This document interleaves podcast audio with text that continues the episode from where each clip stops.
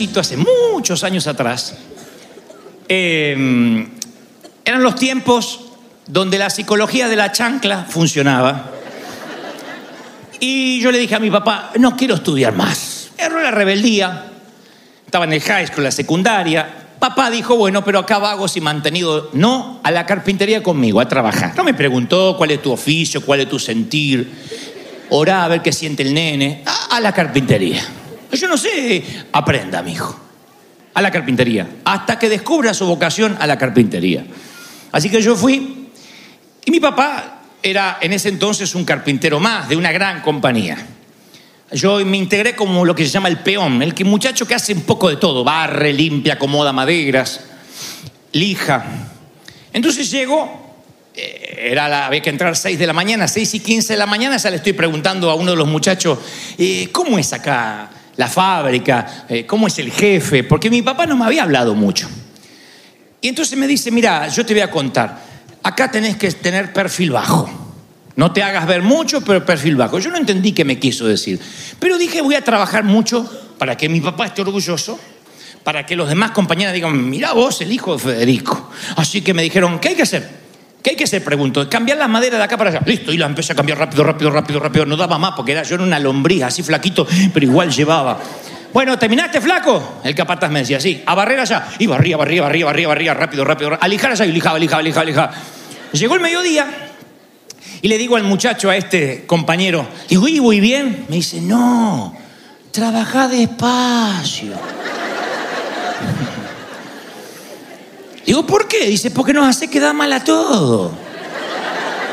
Como ver la madera tenías que haber durado toda la mañana, flaco. Digo, no, pero terminé rápido. No, acá nadie te corre. No te hagas el trabajador que quedamos todos como unos onzos. Tranquilo. Y dice, cuando fuiste al baño saliste rápido. Le digo, y fui a orinar, ¿qué querés que haga? No fui a un spa. Y me dice, no, tomate siempre mínimo 10, 15 minutos. Porque nosotros vamos a fumar al baño.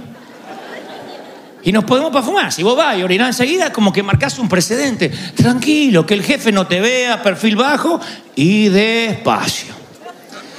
En un ratito me transmitieron ellos la cultura corporativa. En un ratito yo supe cómo funcionaba toda la corporación. En un segundo. Trabaja despacio, no te haga ver, no nos expongas. Fue la primera vez que yo me toparía con lo que es la transferencia de espíritus. Cuando se transmite una cultura, ¿no? Esto pasa en un hogar, en una casa, en una fábrica, en una iglesia. Van a ver ustedes, capaz que no es la tuya, espero que no, pero hay casas que no tienen orden. No hay horario para comer. Tienen un montón de hijos y cada uno come a deshora. Uno abre la nevera cuando tiene hambre. Nadie se sienta a la mesa a la misma hora. Aunque estén en, tiempo escolar, año lectivo, y mañana hay que, hay que madrugar, hay nenes. He estado en casas así. Hay casas que son desorden. Hay iglesias que son así también. Tú llegas a una iglesia donde los niños retosan, corren, uno llora, el otro juega la... Yo estaba en una iglesia donde pasan perros. Pero no iglesias pobres allá. No, pasa el perro. eh, ¡Wow, wow, wow! Ladra y se va. Y la gente come algo por encima. No escucha al perro, no se da cuenta. Los nenes corren, otro grita, otro retosa, otro habla, le suena el celular. Es difícil que llegues a una iglesia así y digas, no, yo me voy a comportar. Uno tiende, acuérdense de aquel mensaje que dice, la estupidez se pega. Lo dijo Salomón. El que anda con necio se transforma en necio. Entonces, este, cuando uno llega a lugares donde la cultura se te transmite, como a mí en la carpintería, uno aprende lo que es la transmisión de espíritu. Entonces la cultura se transmite. Y este es el punto, a donde de a poco vamos a llegar a lo que Dios me dijo que te dijera. La palabra relata en jueces que el pueblo sirvió mientras que vivió Josué, jueces 2.7. Mientras que vivió Josué y los ancianos, el pueblo sirvió porque ese pueblo había visto todas las grandes obras que había hecho Dios. Pero se levantó una nueva generación, los hijos, que no conocían, oigan, lo que Dios había hecho por sus padres. Yo leo esto otra vez y digo, no, tiene que haber un error del escriba. Surgió una generación que no sabía del Señor ni nada de lo que el Señor había hecho por sus padres. Abandonaron al Dios de sus padres, que los sacó de Egipto. Siguieron dioses de los pueblos que los rodeaban, provocando la ira del Señor. Vamos a hacer un test en vivo. Si surge una generación de hijos que no saben lo que Dios hizo con sus padres, adivinen quién tuvo la culpa en esa ecuación. ¿Quién? Claro, el legado de los... Se ve que nunca los padres le quisieron hacer la vida fácil a los hijos y nunca le hablaron de lo que Dios hizo por esos. Los padres los metieron a sus hijos en una cajita de cristal para que no sufran lo que yo tuve que pasar y jamás le habló de providencia divina. Es lo que nos puede pasar a nosotros. Si no le hablamos a nuestros hijos sobre lo que significa diezmar cuando es chiquito, vas a la escuela dominical, toma, llévate un dólar, te regalaron un gift card de cinco, tenés que diezmar. 50 centavos al Señor. Si no le damos ese legado, ¿qué va a pasar? El legado que van a tener es la miserabilidad. Y la miserabilidad es un legado que se va pasando de generación en generación. Y tú dices, yo jamás le dije a mi hijo que sea miserable, pero nos observan, nos miran, nos ven, cómo damos, cómo sembramos. Son los testigos, los mudos testigos, los testigos silenciosos que lo observan todo y algún día van a reproducir esa vida, ese legado. Entonces en un momento uno tiene que cortar, porque esto no es, la raíz de la miserabilidad no es falta de dinero, es una raíz espiritual. Uno puede tener más dinero y seguir siendo miserable. Tiene que ver con un cambio en nuestra mente, en nuestra manera de pensar. No, yo estoy para dar. Dios no me puso para pedir prestado, sino para dar. Para bendecir. He aquí te pondré por cabeza y no por cola. Darás y no pedirás. Alguien tiene que recibir la bendición de Deuteronomio, ¿sí o no? Lo hemos dicho en las cadenas. Por eso el Señor cuando ve que una generación entera desconoce al Dios de los padres, Dios le dice en Deuteronomio a Moisés, eh, grábate, a, a Josué, grábate en el corazón estas palabras, incúlcaselas a tus hijos, háblales de ellas cuando estés en tu casa, cuando vayas por el camino, cuando te acuestes, cuando te levantes, átalas a tu mano como un signo. Dios le dice, imparte, la bendición viene por impartición, no es por el empoderamiento de que te imponen las manos, imparte ejemplo. Cuando uno imparte ejemplo, los hijos repiten el patrón. Repiten porque dice, wow, yo vi mi papá, yo sé lo que es mi papá y mi mamá congregándose todos los días. No cambiaban la iglesia por un cumpleaños. Cuando tus hijos ven que cambia la iglesia por un cumpleaños, no estás en pecado. Pero tus hijos van a repetir el patrón. Va a volar una mosca y ya no se congrega. Juega México, ya no se congrega. Juega El Salvador, Dios mediante y la Santísima Biblia, ya no se congrega. Entonces esta palabra va para esos papis que intentan educar a la siguiente generación y se encuentran con una cultura diferente a la que han crecido. Porque es muy posible que tú digas, tú digas, bueno, pero yo tengo valores, pero mi hijo no los quiere escuchar. No, me choco con las rocas de la realidad que no puedo traspasar ese legado. Y eso es un problema, es difícil traspasar un legado. No hablo de herencia, de legado. Es difícil. Yo hace unos días escribí en la red social algo que miré en un vídeo que alguien me mandó y lo puse en palabras y puse algo como que los que estamos entre la generación de los 40, los 50 y un poco más, nos estamos yendo todos los días. Y preguntaba quién nos va a sustituir porque yo decía, a pesar de que muchos no les gustó, que somos la última generación que aprendió a respetar a sus padres, a sus abuelos, a los mayores, que no hablaba por encima de los mayores. Nosotros no podíamos decir, mamá, mamá, mamá, mamá, mientras estaban hablando, porque salía, así como venía mamá, mamá, salía sin dientes otra vez. Somos la generación del por favor y el gracias. Si no te lo enseñaron de chico, difícilmente que de grande, a menos que el Espíritu Santo haga una obra, el por favor y el gracias parte de la cultura, no lo es. Sea que le corresponda darte el que te lo esté dando, el por favor y el gracias nos hace personas más grandes, no nos hace personas pequeñas. ¿Y cómo lo aprendí? Una sola vez. Había una tía, tía Sara, traía unas tortas, unos pasteles de, de zanahoria, cosas raras. Entonces mamá decía, ¿qué se le dice a la tía? Yo tenía ganas de decirle que, la encierre, no la dejen acercarse en la cocina.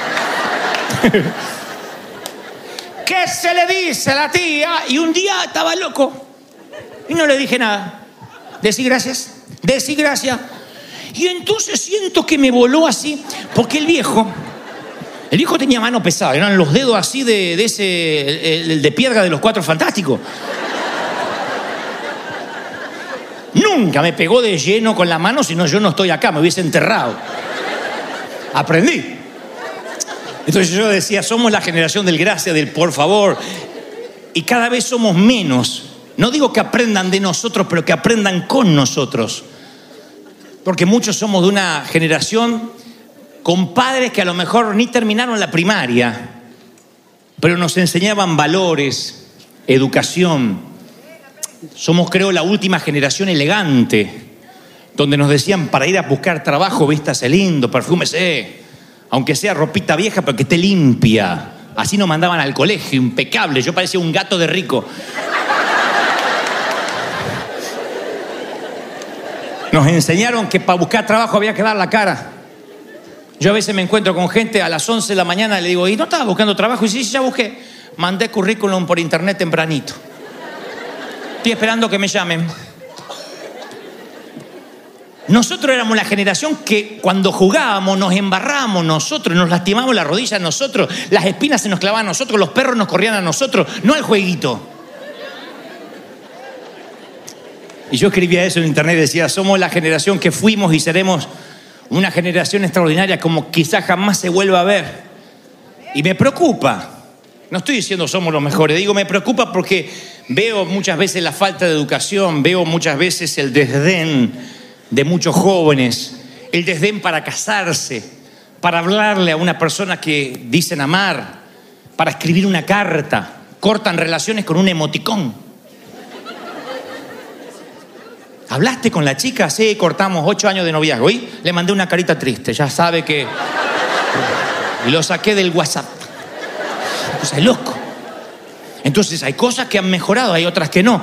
Y cuando, hablando en serio, en términos espirituales, cuando se hace esa brecha entre la generación que se está yendo y la generación que viene, ¿sabe lo que puede pasar? Que se vuelva a repetir lo que dice el libro de jueces.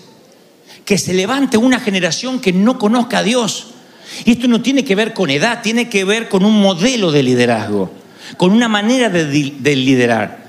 Por eso es importante el relevo, porque si uno no releva, y lo hace de la manera en que Dios quiere que lo hagamos, la generación que viene se va a perder. Porque nos estamos yendo todo el mundo, no, no solo los de 50, los de 30 se están yendo. ¿Y qué legado estamos dejando a nuestros hijos de integridad, de valores, cosas que ellos puedan recordar cuando no estemos, cosas que hayan visto de nuestro carácter? Que nuestros hijos puedan decir, en mi caso, bueno, el viejo era igual en casa que cuando predicaba, no le cambiaba la voz y se ponía místico y en casa era un demonio. Porque por mucho que yo pueda predicar acá, si yo soy un fraude, mis hijos son los primeros que me van a delatar. Tus hijos. Puedes engañar a todo el mundo, menos a tus hijos. Ellos saben cómo eres, saben las peleas, las discusiones, por más que cierres la puerta de la habitación, saben que te estás peleando saben el maltrato, saben el destrato, saben que no oras, que no buscas a Dios. Ese es el legado. Y ese legado no me corresponde a mí, te corresponde a ti. Si se levanta una generación que no conoce al Dios que tienes hoy, la culpa no va a ser mía, va a ser tuya. Y mía, mi casa. Entonces, hay algo que conecta lo que Dios está haciendo contigo con la otra generación. se llama la generación del medio, la generación X, y ya estaba en la Biblia. No lo había visto, perdonen, tal vez ustedes dicen, yo ya lo vi muchas veces, yo no. Yo lo descubrí ayer sábado, lo había leído, pero no había tenido revelación. Resulta que el patriarca Jacob, Jacob está en el final de sus días, está cieguito, no ve, está cansado, y José va a repetir un legado familiar que es pedir la bendición a su papá. Pero esta vez no para él, sino para sus hijos. Aprovecha que el abuelo está allí y la imagen de gran paz es para que ore por su hijo mayor y por su hijo menor. Entonces le dice, papá, le dice José, quiero que ores por mis hijos y le lleva a Manasés y a Efraín. Manasés es el nieto mayor, que obviamente representa el liderazgo mayor, y Efraín el más chico. Entonces, tradicionalmente, la mano derecha del patriarca se pone sobre el mayor, porque la mano derecha tipifica, aunque fuera zurdo, la mano tipifica la bendición mayor. Siempre un, hombre de Dios, los patriarcas que bendecían, lo hacían con la mano derecha. Y la mano izquierda sobre el nieto menor, sobre Manasés y Efraín. Entonces, Efraín era el más joven. Tradicionalmente, Efraín iba a recibir la mano izquierda. Tradicionalmente, Manasés iba a recibir la mano derecha. Entonces la palabra dice, está la historia en Génesis 48, 17, que viene Jacob, le pone, eh, perdón, le viene José le pone los hijos delante, le dice, papá, porque el papá estaba ciego, está Manasés a tu mano derecha y está Efraín a tu mano izquierda. ¿Sabe qué hace el, el abuelo? Ahora se lo leo. Cruza la mano en X. Le pone la mano izquierda al mayor y la mano derecha al menor. Y José se molestó cuando vio que su padre cruzó las manos y se la levantó para sacarla de la cabeza de Efraín y ponerla en la cabeza de Manasés y viceversa. El viejo lo que hizo es esto. Entonces dice, no, papá, ¿para qué haces eso si el de la derecha es el mayor y el de la izquierda es el menor? Y le aclara al padre, no. Él le dice al padre, este es el hijo mayor, pon tu mano derecha sobre la cabeza. Y su padre se niega a hacerlo. Y le dice, ya sé, estoy ciego, pero no soy inmenso. Dice la Biblia, México habla hoy. ya sé. ¿Qué pasó? ¿Qué pasó? ¿Qué pasó? Eh, ya sé, dice. Y la aclara, Manasés va a ser un gran pueblo, pero el hermano menor va a ser aún más grande y de su descendencia saldrá una multitud de naciones. Ese día nace la generación X donde la generación que viene tiene mayor bendición que la generación que se va, donde los menores reciben la mano derecha y los, mayores la mano izquierda, donde de pronto hay un cruce, una transición. Yo ese no lo había visto. Ahora, ¿qué es una, generación X? Se le llama la generación X a aquella que no es ni la última ni la que se está yendo, la que conecta. Los técnicos tratan de captar esa generación del medio, que somos nosotros. Lo nosotros digo lo de mi edad, más o menos. Yo, soy un tipo que, tradicional. Nací en una banca de una iglesia y crecí con una tradición, me abrí paso en el mundo de los predicadores con una tradición fuerte, pero entendí que si quiero llegar a nuestros hijos, a nuestros jóvenes, tenemos que conectar de alguna manera, tenemos que lograr pasar un legado que no es querer preservar el fuerte. Esta es la doctrina y no tiene que cambiar. No cambiemos el himno viejo porque este es el himno. Esas son las boberías que hacen que perdamos una generación. No se trata de defender la música, defender el campanario, defender la torre. Se trata de saber que estamos perdiendo una generación a menos que la conectemos y pongamos esta mano sobre aquel y esta mano sobre el otro y digamos, yo voy a dejar un legado. ¿Lo estás creyendo, sí o no? Ahora, siempre se dice, ok, esto es una carrera de relevos. ¿Saben lo que es la carrera de relevo cuando nos vamos pasando la tea, la antorcha? Yo lo hice en, la, en el high school. Corrí la carrera de TEA, todavía me están esperando, nunca llegué, pero, pero porque me desmayé a las 10 cuadras, pero lo agarré, supe lo que tener la antorcha. Y yo pensaba que usamos esa homología Uh, hay que pasar el, el ba- el batón, hay que pasar la antorcha, la tea. Pero no entendemos bien cómo funcionan algunas cosas. Primero, el corredor receptor siempre tiene que estar corriendo antes de la entrega. El que va a recibir, el profesor de educación física me decía, Gebel, empieza a correr. No podías recibirlo en el descanso. No estaba, dale. Uno tenía que correr así, así, así, así, así, así, así, así, así, así, te lo daban y corrías. Uno ya tenía que venir corriendo. Por eso nosotros ahora tenemos los niños en la escuela dominical. Esto no es un daycare. Los estamos instruyendo cuando son niños para que cuando sean grandes ya tengan una carrera y no se olviden del Señor que aprendieron de chiquitos. Ya están corriendo.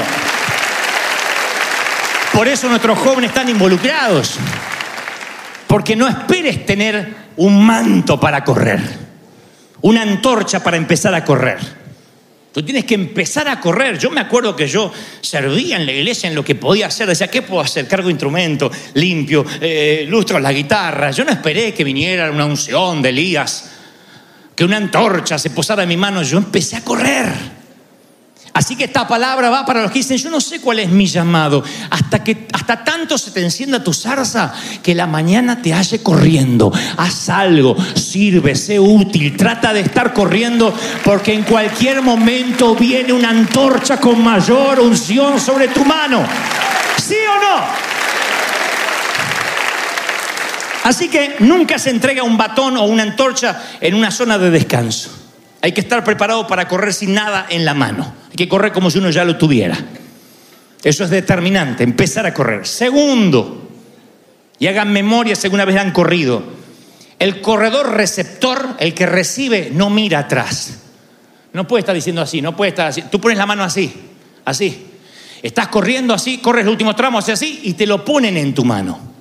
O sea que la responsabilidad de pasar la antorcha está en la generación que lo tiene que poner, en lo que tenemos que dar. Es nuestra responsabilidad como padre, no podemos esperar que nuestro hijo lo agarre el Señor, lo traiga ungido a casa y de rodillas nos diga, papi, predícame. No va a pasar. La responsabilidad es nuestra. Nuestros hijos no se van a llenar de Dios por una plática que tengamos cortita mientras que los llevamos al colegio. Porque los dejemos acá arriba durante un par de horas los domingos. Es la responsabilidad de dejar una antorcha en su mano, nos corresponde a nosotros. De decir, una vez a la semana tenemos que tener un devocional en casa. Diez minutitos, no hay que hacer un estudio bíblico de las bestias del Apocalipsis. Diez minutitos. Te corresponde a ti asegurarte que lo que hay hoy en tu mano le va a llegar a tus hijos y no le corresponde a ellos esa responsabilidad. Me corresponde a mí como padre espiritual poner una antorcha en tu mano. Me corresponde a mí educar, hacer docencia. Me corresponde a mí predicar. Porque el, el relevo no se hace de un día para otro, es, es machacar, es enseñar, que la gente digiera. Es asimilación, no consumo. Tienes que asimilarlo. Ah, por eso hay que diezmar. Ah, por eso hay que llegar temprano. Uy, por eso existimos como iglesia. Cuando lo asimilas, no te mueves más. Cinco segundos de cielos abiertos a Saulo le bastaron para no enfriarse nunca más. Nunca más van a ver que Pablo se enfriaba, es que me tocó prisión, es que me tocó persecución. Nunca. Una vez que ves la gloria de Dios y asimilas lo que Cristo hizo por ti, te mantiene firme sobre la roca y no te mueve más. ¿Lo estás recibiendo, sí o no?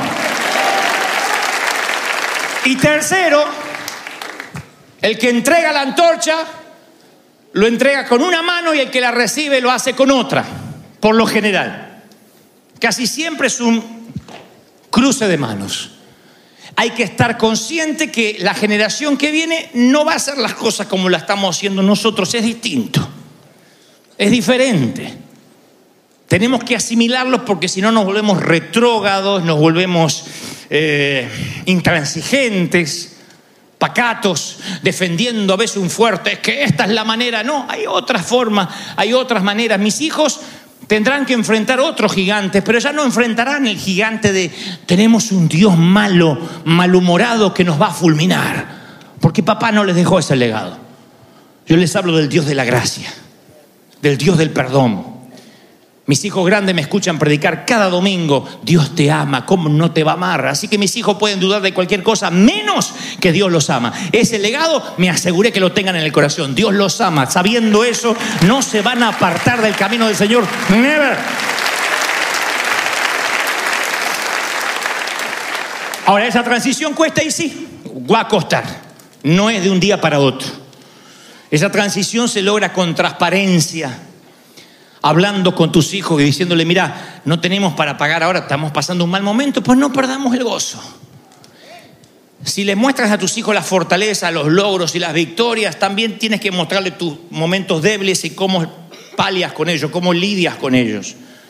Yo digo siempre, yo nunca me presento como un superhéroe, siempre me presento mostrando las debilidades, diciendo a mí también me cuesta, yo soy el mismo que ustedes o peor. Y eso no creo que socava la autoridad. Todo lo contrario, la autenticidad es lo que uno quiere, lo que subyuga. No hay nada mejor que la autenticidad. Y creo que necesitamos transparencia para que la nueva generación vea cómo hemos luchado, cómo hemos salido adelante. Cuando no hay transparencia se levanta una generación que no conoce al Dios de los padres. Hay que contarle a nuestros hijos cómo hiciste cuando vivías de prestado, cuando tenías cuatro trabajos o si todavía lo estás teniendo. Hay que decirle, mira hijo, pero ahí yo me parto el brazo trabajando, ahí estoy todos los días para que no te falte nada y no hay que faltar al servicio y hay que seguir dando al Señor entonces tus hijos ven el legado, ven tus historias tristes, ven que no te regalaron nada, y ahí es cuando uno realmente puede influenciar. A mí, ¿quién me va a desenmascarar si yo me vivo desenmascarando solo? Cuando te ríes de ti mismo, ¿quién se va a burlar de ti? Entonces alguien que se muestra a sus hijos como es, dice, así soy yo, hijo, y lidera con transparencia, los hijos ven esa transparencia y te aman, abrazan lo que eres. No tienes que ser hipócrita, tienes que decir lo que eres, con lo que luchas, con lo que necesitas ayuda, te amarán los hijos más que nunca. Funciona en el liderazgo, es la manera de pasar en la antorcha, es la manera de producir el relevo. ¿Están conmigo, sí o no? En esta iglesia convergen cinco generaciones, mínimo. Estamos viviendo literalmente los días de Joel. Los días en que los niños profetizarán, los ancianos soñarán, los jóvenes verán visiones, las generaciones completas. Los niños están orando ahora y sintiendo la presencia del Señor. Los jóvenes están llenos de la gloria de Dios. Estamos recibiendo palabras. Alguien tiene que decir, este es el avivamiento de la calle. Broadway.